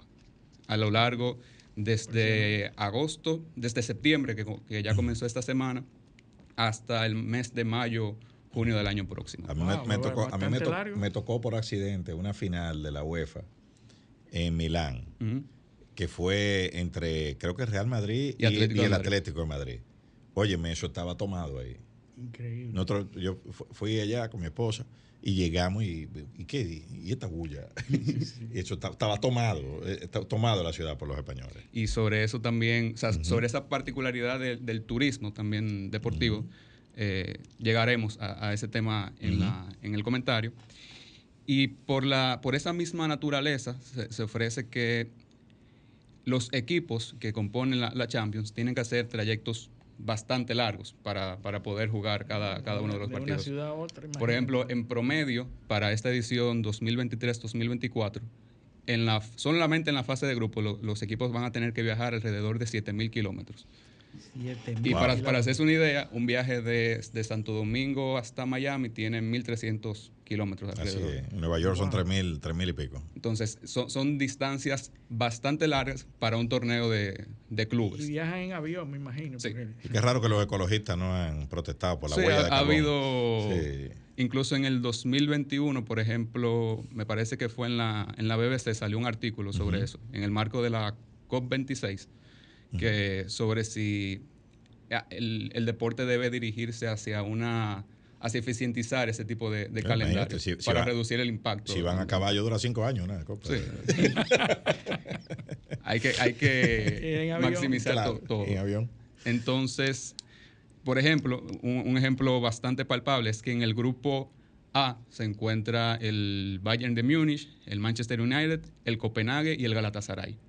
Eso te deja ciudades en Es- Estambul, en Turquía, saquen el, el mapa mental, Estambul en Turquía, Manchester en, en Inglaterra, Copenhague en, en Dinamarca, y Múnich en Alemania. Te da trayectos bastante largos. ¿Y Por ese es un ejemplo, grupo? eso es un grupo. Por ejemplo, el Wow. Galatasaray va a acumular más de 12 mil kilómetros solamente en tres juegos de tres visitante. Para, para tres juegos. Para tres juegos de visitante. Pero no son diarios, ¿verdad? Porque No, están distribuidos en varias semanas. Hay pausas de alrededor de dos, tres o hasta cuatro semanas entre, entre partidos, pero no deja de ser un, Sí, claro. un No, elemento. porque la logística, imagínate. Imposible. eh, eso, eso no es posible hacerlo. eh, Y entonces cuando llegan a una ciudad, ¿celebran más de un juego o solamente No, un solamente un partido. Pa- para llevarlo a un terreno más conocido, por ejemplo, cuando en grandes ligas hay un partido, una serie, eh, se llevan a cabo dos, tres o hasta cuatro juegos entre, entre los mismos rivales. Por lo tanto, el viaje es un poco más llevadero. Aunque si acumulan un alto kilometraje, por ejemplo, los Atléticos de Oakland solamente en esta temporada van a tener más de 50 mil kilómetros, pero 50 mil millas, pero son, son viajes un poco de una estadía más En larga. Grandes Ligas se viaja dos veces a la semana. O una vez. O sea, lo- pues los jueves no, los jueves no hay juego. Eh, es porque es el día de viaje. Cuando, cuando, cuando se cambia. Pero para jugar fin de juegan semana. varias veces, pero entonces Ajá. en la Champions League llegan un solo juego y se devuelven. Se devuelven. Increíble. Y, la, y la tempo- las temporadas de los, eh, eh, eh, en los países eh, Domésticos. siguen, siguen, Siguen su en curso. paralelo. Siguen su curso. La Champions se lleva a cabo hasta esta temporada martes y miércoles, los, los partidos, y usualmente ellos eh, en su liga doméstica juegan de viernes a lunes. O sea, uno, un, un juego el viernes, el sábado, el domingo o el lunes. Ahí se, o sea se que siguen jugando local. Sí. Sí, claro. Wow, impresionante. Entonces, eso, eso hace que se vaya apretando la, la agenda. Sí, porque se lesionan. Ahora se mantienen en forma también, practican. Wow, Entonces, impresionante. ustedes, eh, esta parte va a ser muy interesante, que amante de la, de la geopolítica, algo estrechamente relacionado con esa particularidad de que la Champions se lleva a cabo en casi 30 ciudades de Europa, es que puede poner el reflector sobre ciertas ciudades no tan conocidas y que no gozan de la fama mundial, especialmente turística, de ciudades como Madrid, como Manchester, como Londres, como Roma. Son conocidos. que ¿Cómo son- se eligen las ciudades? ¿Por conocidas. sorteo? No, es la ciudad del equipo. Ah, o sea, Si, por ejemplo, llega el Real Madrid a la, a la, Champions, que es un participante usual, juegan en Madrid en su, en su sede.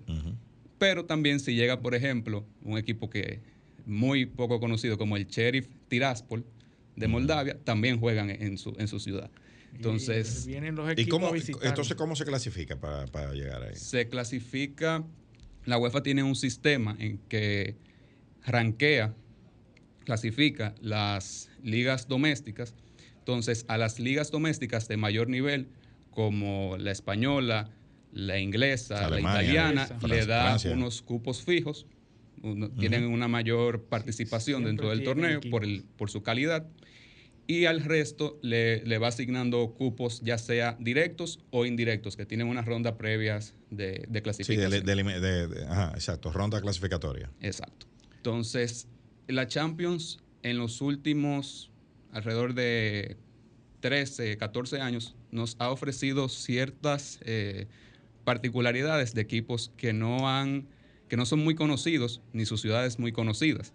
Por ejemplo, en el año 2011-2012, el Apoel Nicosia, el equipo de la, de la capital de Chipre, llegó a los cuartos de final y se enfrentó al Real Madrid. un, enfrentamiento totalmente dispar. Tanto, Increíble. ¿Cuánto quedó ese juego? tanto de, Como 17 a 0, mínimo. dispar tanto, tanto en lo deportivo como en, el, en, la visibilidad de las ciudades. Porque Madrid contra Nicosia pero es eh, viéndolo, eh, viendo los datos de Google Trends de las búsquedas de las ciudades, tanto a nivel mundial en la, en la categoría general como en las búsquedas relacionadas con viajes, Nicosia nunca ha sido tan buscada en Google como cuando se enfrentó, cuando, como cuando la Poel se enfrentó al Real Madrid. Un, dominicano te pregunta, ¿qué hay ahí? Sí, eso, Chipre, ¿qué, ¿qué, es eso? No, ¿Qué hay ahí? ¿Qué se da allá? Eso es barato, sí, ya tú sabes. lo, lo, mismo, lo mismo sucedió con Tiraspol, que es la, la capital de Transnistria, una, un estado de reconocimiento limitado ahí en, la, en, la, frontera de, de entre Moldavia y Ucrania que, mucha gente discute si es un Estado, ¿no? Sí, por eso es, el reconocimiento limitado. Entonces, su equipo local, el Sheriff, clasificó a través de, esas fases preliminares de, clasificación a la Champions League 2021-2022 y también se enfrentó al Real Madrid. Al igual que pasó con, con Nicosia, nunca antes Tiraspol había sido tan buscado. Conocido. Yo me imagino que los, los ministerios de turismo deben estar encantado cuando sucede esto. Sí, porque, es un elemento que permite promocionar a, las ciudades, a, los países y poner en, relieve qué, qué, le ofrecen al, ¿Y, ¿Y el flujo de fanáticos es, importante o solamente ya lo ven por televisión? No, una, una arista importante sobre, sobre ese tema es cómo se traduce ese interés adicional que genera el, el deporte en flujo de turistas y por consiguiente en, ingresos por deporte. Y por ejemplo, en el Journal de Sports Economics, en el, la revista sobre economía del deporte, en el volumen 22 de enero de, 2021 salió un artículo muy interesante que pone como pregunta, ¿tener un equipo deportivo aumenta la visibilidad de una ciudad, de una ciudad entre los turistas? Y la respuesta, a través de un análisis de lo que sucede con la Champions League es que sí, y que puede generar un aumento entre 5% y 8% del flujo de turistas hasta tres meses después de que, de que se produce la competición. O sea, que, es un, impacto... es un negocio importante para el país. O sea, una ciudad debe sentirse el alcalde o el gobernador de una ciudad debe sentirse muy feliz de tener un equipo. No importa que termine 17 a 0. No, no importa. Por, eso, por eso es que en Estados Unidos eh, los equipos llegan a acuerdos con la ciudad para se incentiva la construcción de los estadios. Y cuando, cuando piensan en mudarse, ahí es que se pone complicado. Exacto, ¿no? Y se, y, se arma una puja entre las ciudades por, por, por, tener la quién, lo atrae. Por ejemplo, ahora el, eh, los Atléticos de Oakland. Pensando en mudarse a, Las Vegas. A Las Vegas. Wow, se va, lo- se va porque debe ser eh, traumático. bueno, traumático para la Para gente de Oakland, Oakland, claro. que eh, porque el estadio se ha puesto viejo, no hay no hay como no hay eh, financiamiento para hacer un estadio nuevo en el Coliseo. Entonces van a llamar los Atléticos de Las Vegas. se llamarán de otra forma, pero van a estar Las Vegas, donde van pensando en eso mismo que dice Rafael, en el flujo de turistas que va a Las Vegas, que te garantiza una asistencia eh, eh, importante eh, todo, todo, el, todo el tiempo. Por ejemplo, el- el- el- con el Clásico Mundial de Béisbol, el, el estadio de los Marlins, eso, eso se llena cuando hay clásico. ¿eh? Sí. El estadio de los Marlins no se llena. Sí, no, de- el partido, creo que hasta, hasta este clásico, el partido anterior con más asistentes había sido el Dominicana Estados Unidos. Dominicana, en Estados Unidos. 2003. El récord de- del 2017. Y, y no Ah, se ese- puede- que, su- Sí. que superó el de 2003. Ajá, el palo, el palo de Nelson Cruz. De eso, Nelson ese Cruz. pa- eso es famoso. Pero mira, ese esquema de la Champions League pudiera replicarse en otros deportes, como en el- el- el- ese clásico mundial, en donde se coge un año, o cada qué tiempo es el, el Cada clásico? cuatro años. Cada, Cada cuatro, cuatro años. se puede dar cada cuatro años en diferentes ciudades para Es que se da, por ejemplo, en- en la, la- la ronda de Asia. En Asia hay dos rondas, una que se da en Japón y otra en, en- Taiwán. En Taiwán. y, y eso, eso era, o sea, la gente, porque la gente lo ve aquí en Japón. O sea, eh, cuando te jugaba, cuando jugaba Otani, eh, en Japón, o sea, la, la- la banda asiática marcaba más rating que el resto del, que lo que se estaba jugando eh, de este lado. Solamente en Japón era, era una cuestión, eran millones de, de- de televisores eh, viendo el, consumiendo y por y en streaming. Eh, eso, Entonces- eso es así. Y entonces la Champions League es, es anual, ¿o es? Sí, es anual. Es anual. Entonces, ese, ese el- movimiento la- de turistas se mantiene. Flu- Es un flujo constante. constante. Sí, sí. Y también algo que, por ejemplo, en el alrededor del 2015, la agencia de viajes online Go Europe estimó que el ingreso total por turista, so- o sea, solamente ingreso generado a través del turismo de la Champions League ascienda a más de 237 millones de euros. Wow, So- so- solamente por turismo. Y genera, por ejemplo, más de 264 mil pasajeros en avión, más de 241 mil en, en bus y más de 272 mil a través de tren. O sea por que se toda Europa. mueven eh, 750 mil personas más o menos. Se movilizan. Alrededor de sete- 778 mil. 778 mil.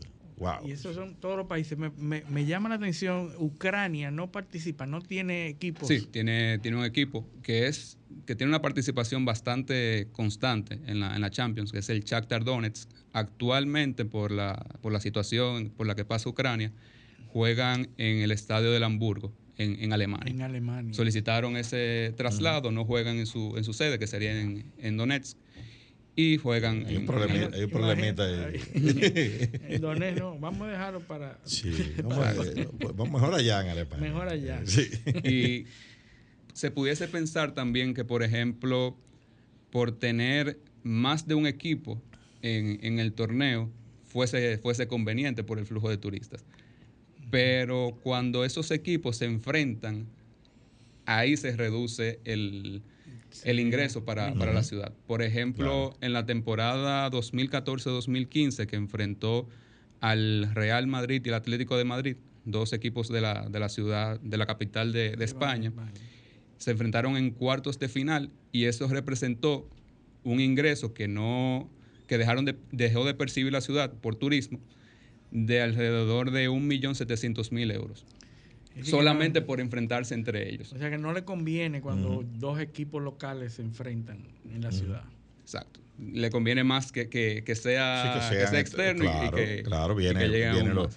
vienen los, fa- los fanáticos. Yo, yo vi en el, el fútbol es una, es una cuestión, eso es una, una máquina de, de- simpatía. Si nosotros creemos En que el esos juegos, entero. nosotros creemos que el Licey Águila aquí No, mata no, gente no, del corazón, el fútbol es una cosa.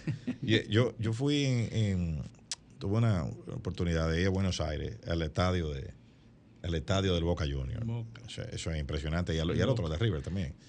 El tour. La gente lo defiende No, no, no, más pues, que a la madre. No, no, eso lo barra brava, eso es, eso es. El- en el tour del estadio te dicen, mira, por aquí vienen los fanáticos visitantes. Sí. Entonces, pero mira, es una jaula, literalmente. Sí, y usualmente los visitantes salen luego de que salen todos los locales. No, y, y se tienen que concentrar. Si es River contra Boca, lo, eh, lo- lo de River tienen que ir al estadio de River. Entonces de ahí es que montan un convoy de, de- de guagua.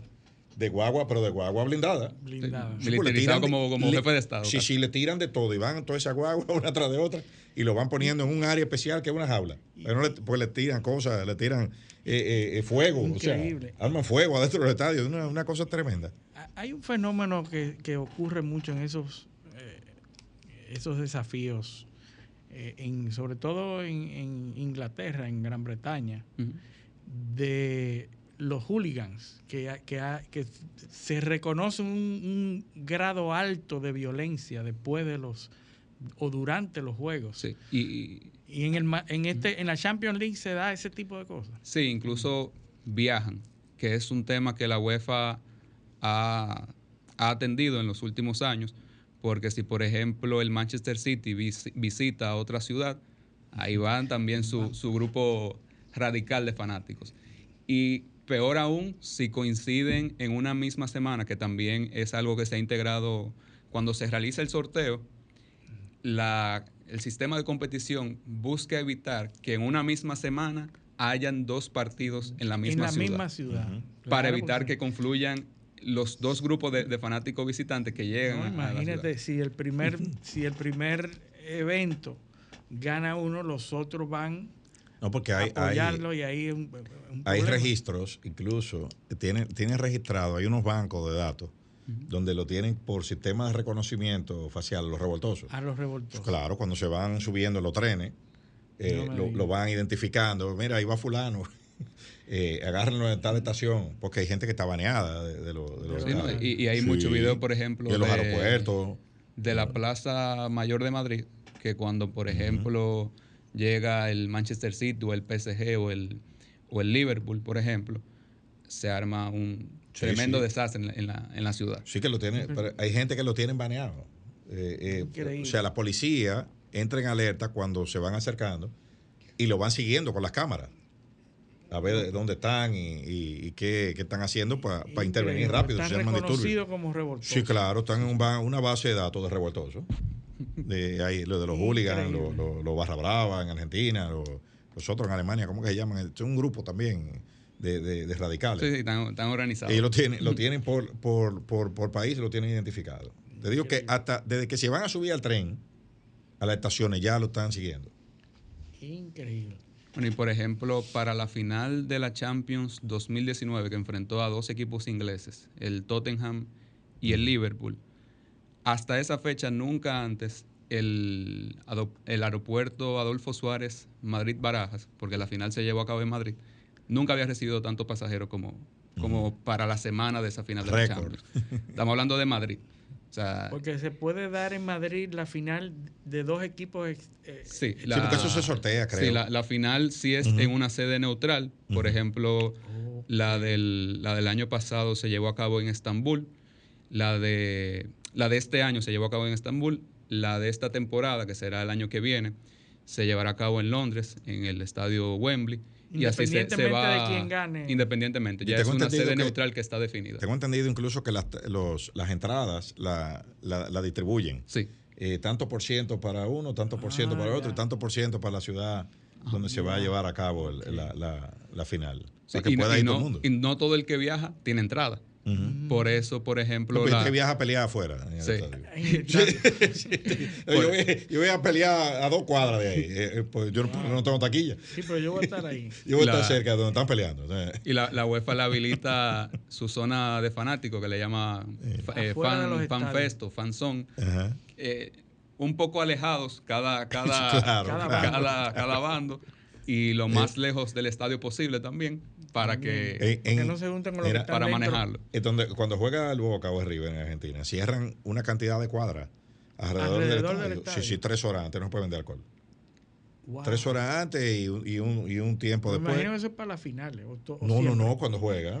Cuando Cuando, juega. ah, pero que eso es, eso es el clásico del fútbol ahí. Increíble. Entonces, eh, porque son tipos que van, eh, perdieron. Mire, ese carro tiene una calcomanía de, del otro, quémalo. Sí. El carro. Sí, el carro, un carro parqueado ahí, que vieron una, una calcomanía. Por eso que todo. hubo tantos Sí, muertos cuando sí, ganó eso. Argentina la, el, el mundial.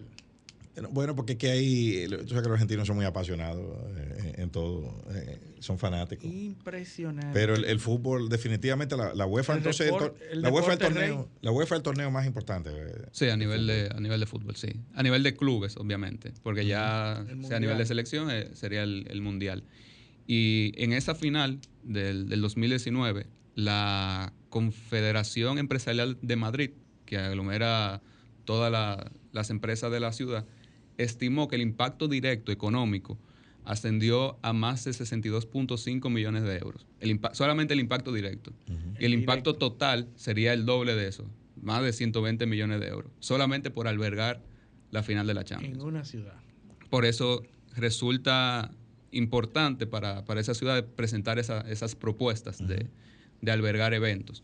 En el caso local, por ejemplo, recibimos la noticia en meses recientes de que vamos a organizar el año que viene el Mundial de Fútbol Femenino Sub-17. Pero ya eso sería un, un evento de un poco de- a- menor escala, pero que no deja de ser pasos hacia organizar eventos Claro, cada vez claro. más, Eh, más importantes como los Juegos Centroamericanos en el año eh, So- 2026. por Uno se va fogueando. ¿Y cuáles son? eh, eh, claro, obviamente tiene menos impacto femenino, Sí, sus sí. 17, pero eh, eso, la, la, la FIFA, que me imagino que es la que controla eh, todo eso, Sí. tiene unos estándares. Y, y si te eligen es porque Bueno, eh, tú, aunque o hay tú mucha lo tienes, o gente- tienes po- la potencialidad de, de- de Sí, llegar ahí. te, Hay te- mucha te gente avala como capaz para organizar el Eh, evento. exacto. Hay mucha gente proponiendo la igualdad de los sueldos entre los futbolistas masculinos y los femeninos. Eso era Sí. un tema de debate Sí, en el, Europa. el tema está en carpeta, de- Está en carpeta. Para, para el segmento. Es una locura porque na- nada más hay que ver cuál- cuánto genera cada uno. Sí, sí. ¿Cuánto, Porque cuánto esto- la asistencia? En función de la rentabilidad. Sí, y No, hay un la- análisis, rating en la televisión, Hay un ¿no? análisis también que, que compara en términos relativos cuándo, cuánto recibe el atleta masculino y femenino en la Copa Mundial de, de Fútbol, eh, que ya lue- luego lo comentaremos, para ver si del total que genera el evento, en términos pro- proporcional, cuál de los dos recibe más. Porque no es lo mismo recibir Claro. uno de 10 que uno de 20. Exactamente. Así es. Entonces, el, por ese mismo impacto del deporte en, en el turismo y todo lo que se, se le denomina como turismo deportivo, las ciudades se ven cada vez más interesadas en presentar es- esas propuestas y también las agencias de turismo y las empresas relacionadas con el sector identifican que, que eso es importante atraer ese, ese flujo. Por ejemplo, en la última FITUR se incluyó por primera vez una sección solamente de deportes para tanto la práctica deportiva como para asistir a eventos de- deportivos. Y ya el año que viene, eh, eventos como la, la Fórmula 1, el Tour de France, eh, la Champions, eh, Copa América, van a presentar eh, propuestas de viaje para, para los, Excelente. fanáticos. Excelente, Bueno, Rafael, pero eh, no que, eh, ya, tú sabes que cada cosa de esa es un programa, ¿verdad? Sí, sí, sí. Tú vas a tener que hacer aquí. Tiene- Eh, te lo tenemos que invitar de nuevo a hablar del fenómeno de Messi en, en el Miami. Claro, claro. Eh, es súper interesante lo que está pasando ahí. Eh, es un mesí, un menos. Un Messi. bueno, paneo semanal en el canal de RCC Media y en nuestras redes sociales. Paneo semanal. Entonces, Luis, Bueno. eh, después de esta, de esta eh, eh, vamos a decir, Bueno, esta- esta lluvia- conversación, lluvia de, de cosas datos, interesantes y cosas datos deportivos. amenas, sí. volvemos otra vez al, al track Al track. eh, del, del- de nuestro paneo y ahora seguimos en Estados Unidos. Estados Unidos, ahí vimos nuestro amigo, eh, amigo del país, porque ha estado Claro. relacionado varias veces Claro. a incidentes y eventos. Bob Menéndez. Robert Bob Menéndez, Robert senador de, eh, demócrata por New Jersey. ¿Y por qué que lo han mencionado tanto en tantas cosas? Y, y siempre sale ileso de todo eso. Bueno, aquí algunos dirían que le tienen envidia, Sí. eh, que al árbol que, te- que da fruto es que le tiran.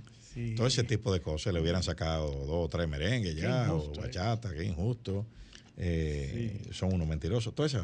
Ahora, el caso es que la justicia norteamericana no funciona de esa manera. No.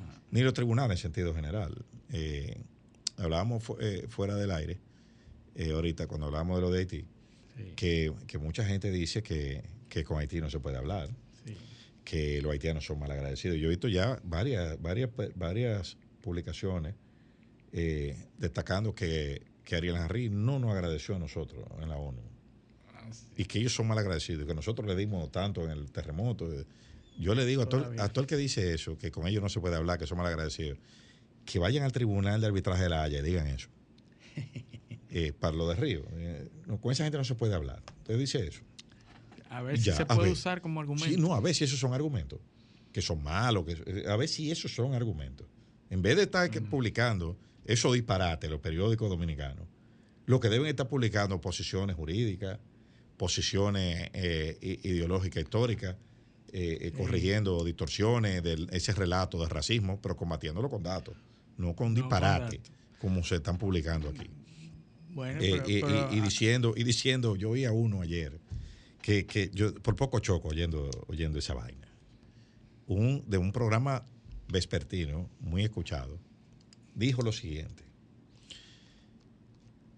Eh, que bueno, que el presidente Fernández en 2012 dijo que él tenía 50 mil millones de pesos para hacer obras para apoyar la elección del presidente Medina.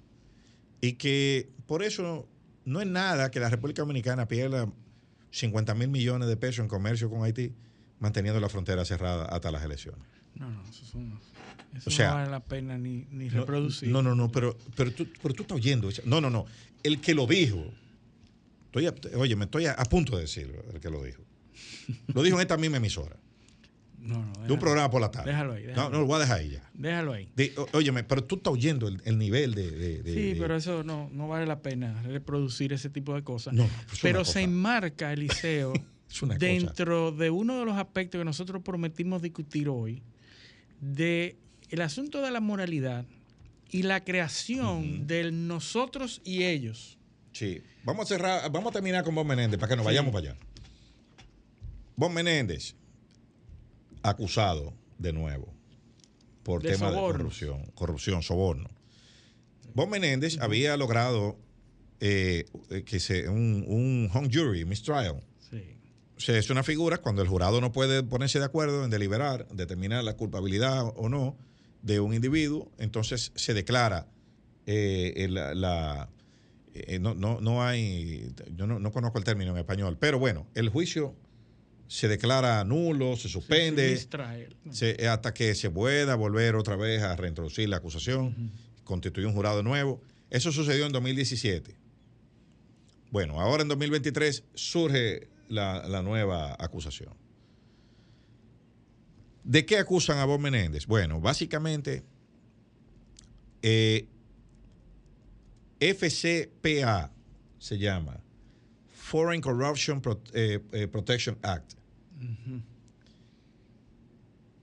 ¿Qué sucede? Que los casos de- el caso de corrupción que se le endilga a él es de recibir un soborno para beneficiar a un ente o gobierno extranjero, que el- Bueno, él era, el gobierno de Egipto, él era precisamente presidente de la Comisión de Relaciones Comisión de Exteriores. Relaciones Exteriores Del Senado. Importantísimo. Eso es lo que, eh, ese uno. Y el otro, eh, bribery, eso es soborno. En. El, el otro es el, el, el, federa- el FBS, que es Federal Bribery Statute, el Estatuto Federal de Soborno. Eso, eh, esos son los dos, eh, lo- las dos acusaciones. A Bob Menéndez no lo ayuda el hecho de que le hayan encontrado 100 mil dólares en lingote de oro en su casa y 400 y pico de mil dólares en efectivo en su casa Increíble. le encontraron. Entonces, ahora él tendrá que ir a juicio de nuevo. Recordamos que él estuvo vinculado con un médico dominicano, eh, sí, que era. Salomón Melgen, que es un caso, un caso por unos eh, 700 mil y pico de dólares era, Sí, era un- eh, un el tema. Salomón Melgen fue sancionado, se- o sea, fue encontrado culpable y cumplió una, una, una pena por eso. Se negó a delatar a Bob Menéndez eh, en el a acuerdo. testificar en contra. Él, exacto, él, él asumió la responsabilidad a cambio de una sanción reducida y de no, y, y no, que no implicó delatar a Bob Menéndez. Por eso, por eso se dificultó más la, la- la investigación porque no pudieron usarlo como testigo. Salomón Menéndez es muy vinculado a, lo- a la familia, a los Castillos, a- a- al doctor Marino Vinicio Castillo. Vinicito. No, son familia. Familia. Son familia. Entonces, eh, es muy vinculado a, a- a esa familia aquí y es un, un médico dominicano muy reputado en la Florida y muy reconocido. Así que vamos a ver cómo, eh, vamos a ver cómo sale de esta. Eh, ya se está diciendo que él no debería aspirar, No, no, le están Eh, pidiendo que renuncie. que renuncie. El gobernador de New Jersey le está pidiendo que renuncie. Eh, él todavía, él la primera dio una declaración, eh, publicó un comunicado diciendo que él era inocente de los cargos y demás. Eh, todavía, el oro lo tenía ahí. Sí, claro, tenía- estaba listo de hace varios Sí. años. Eh, el- vamos a ver ahora cómo, cómo, cómo se mueven las fichas. Eh, si, si no cae, porque la diferencia entre ahora y la vez anterior es que ahora están esas evidencias y también que hay un tema de que los demócratas tienen que dar la imagen de que el sistema de justicia trabaja eh, de forma imparcial. Imparcial. O sea que puede ser que el, el poder de negociación de él Se se, vea afectado agotando. ahí. Hay que entregar un grande. Sí, sí, sí. Ya, no, la, la administración demócrata no soporta más No, no, y el, un y el sistema- encubrimiento Exacto. porque ya tenemos el antecedente de Biden, del hijo de Biden, de Hunter Biden, que está recibiendo manos de seda en, ¿no? en su... Y el sistema judicial norteamericano, para salvar su credibilidad, Sí. tiene que eh, entregar un grande. Y, y yo prefiero mejor entregar a Bob Menéndez que entregar al hijo de Biden. Sí, eso, sí. Está, eso está claro. Eso es correcto. Entonces, yo creo, creo que esta vez le puede, puede eso puede No influir. pueden salir bien las cosas. Pero bueno, vamos a hablar de los. Bueno, eso- esto tiene que ver. Los peligros de la moralidad de Pablo Malo. Sí, sí, sí. Eh, eh, Es un tema que se relaciona con todo lo que hemos hablado y que Pablo Malo, que es un psiquiatra, excelente psiquiatra, ha estado Un investigando. psiquiatra, Pablo Malo es muy bueno como psiquiatra. Muy bueno como psiquiatra y como escritor más y como Sí. filósofo más todavía.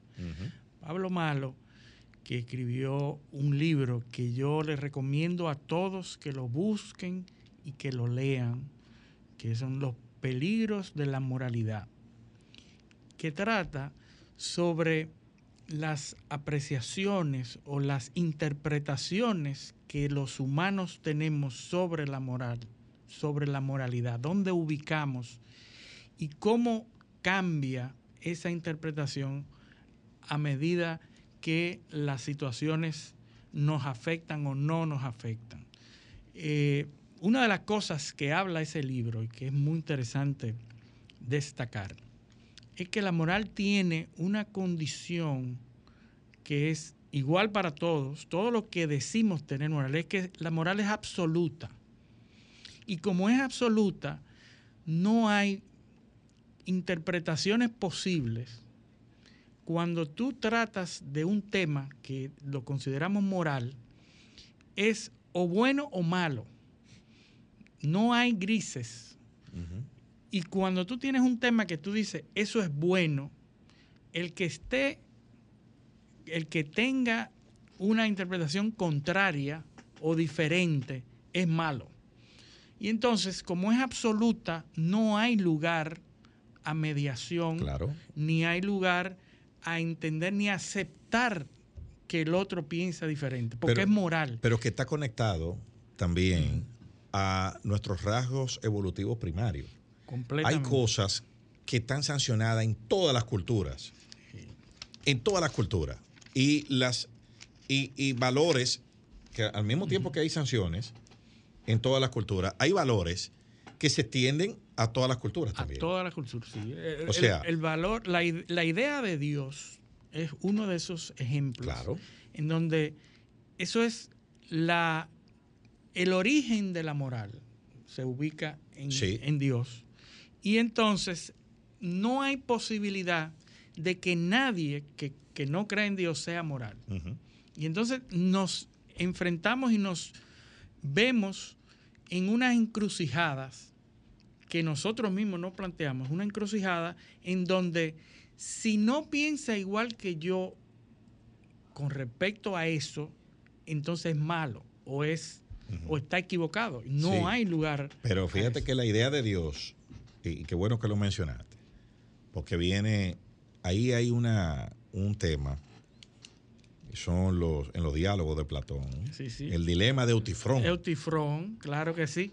Es, es el asunto de que Dios nos quiere porque somos buenos o somos buenos porque Dios Las nos cosas quiere, son buenas porque Dios las manda o las manda porque son buenas. porque son buenos. Ahí, ahí hay un tema, eh, eh, son- es un dilema eh, en Ese- los diálogos de Platón de Eutifrón. Eh, y esa, eso, pero, pero una explicación de por qué, o sea, de, de nuestra, eso cuestiona nuestra fuente de moral.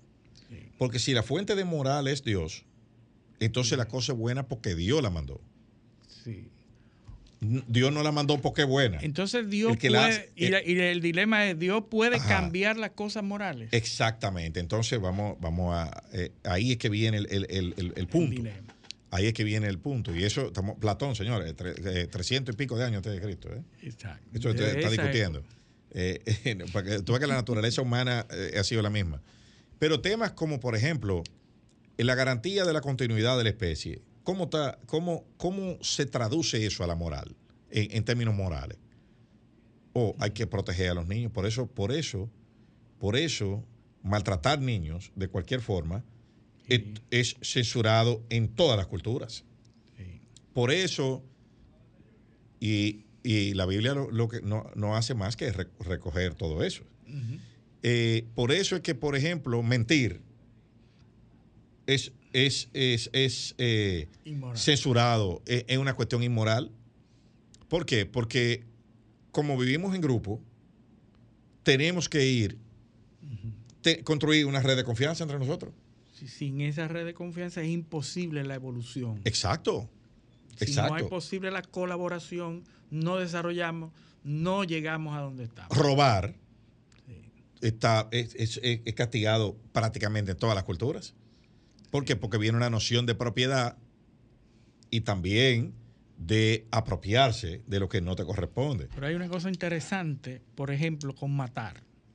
Matar Exacto. es inmoral, pero si es dispuesto contra los que no creen en Dios, contra los contrarios a Dios, contra los que están fuera de mi estructura moral, es bueno, no, no es Así malo. Así es. Es decir, no, de hecho, de hecho se estimula. se estimula. Hay que eliminar al que no. eh, eh, y, y- y recuérdate La- de lo. eh, habla, eh, Pablo Malo habla de la- las estadísticas de muertes en la humanidad, en la historia de la humanidad, ha muerto mucho más gente por la persecución de la inmoralidad o la condena a los que no creen en Dios que por robar, que por eh, No, cualquier porque- otro acto. Porque la parte de, la des- de, de la- de los temas morales es deshumanizar al que no tiene los mismos preceptos morales que yo. Exacto. Y como está deshumanizado, moralmente es aceptable hacerle cualquier cosa a ese individuo. Sí, se puede, sí. Se puede. Entonces, es el, eso, fíjate lo importante que es eso, porque esa es la base de la, del, del tema de la, de- del discurso, de la radicalización del discurso de hoy.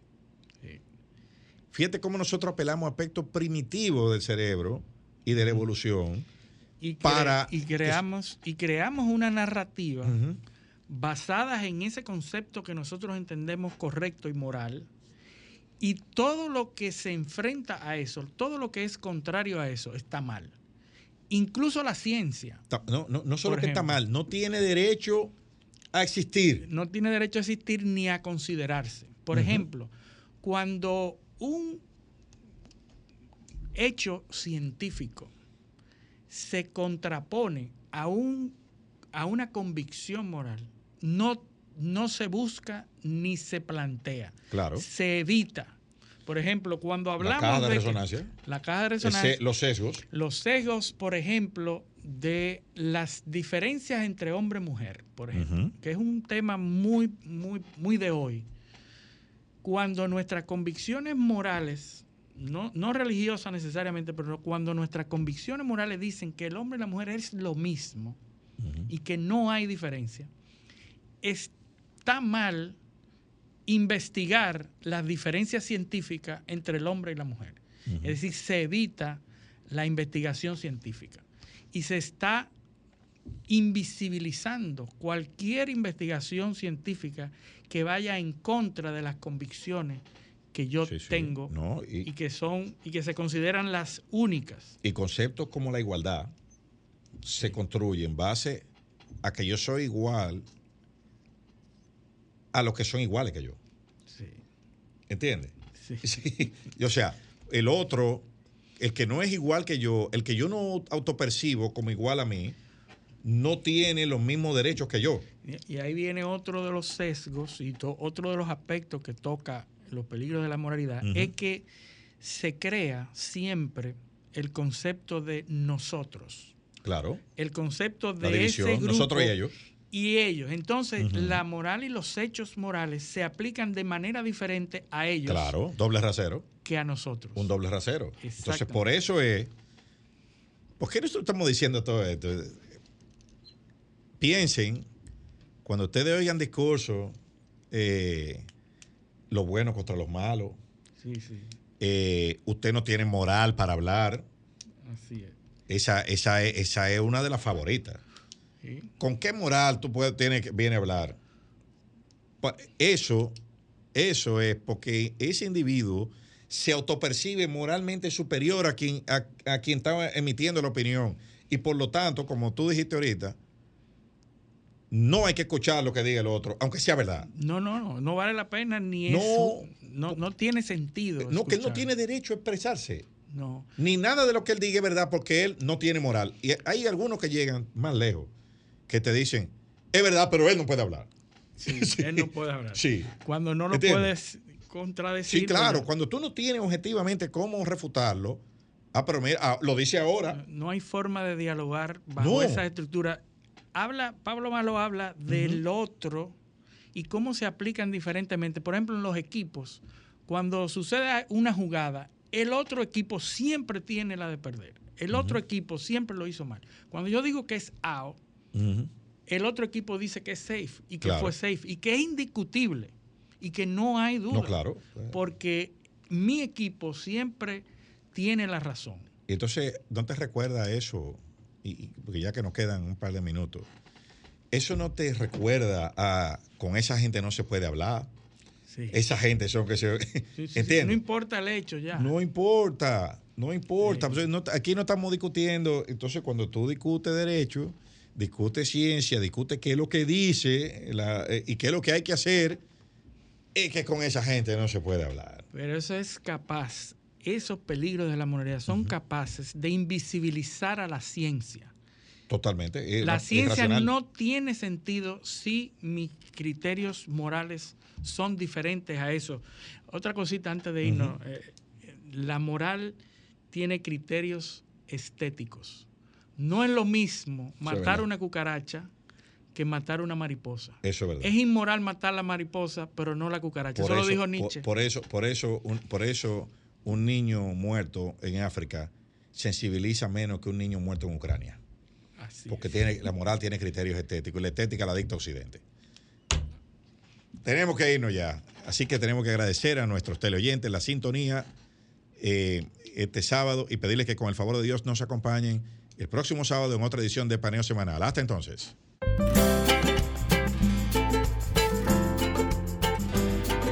Sol 106.5, la más interactiva. Una emisora RCC Miria.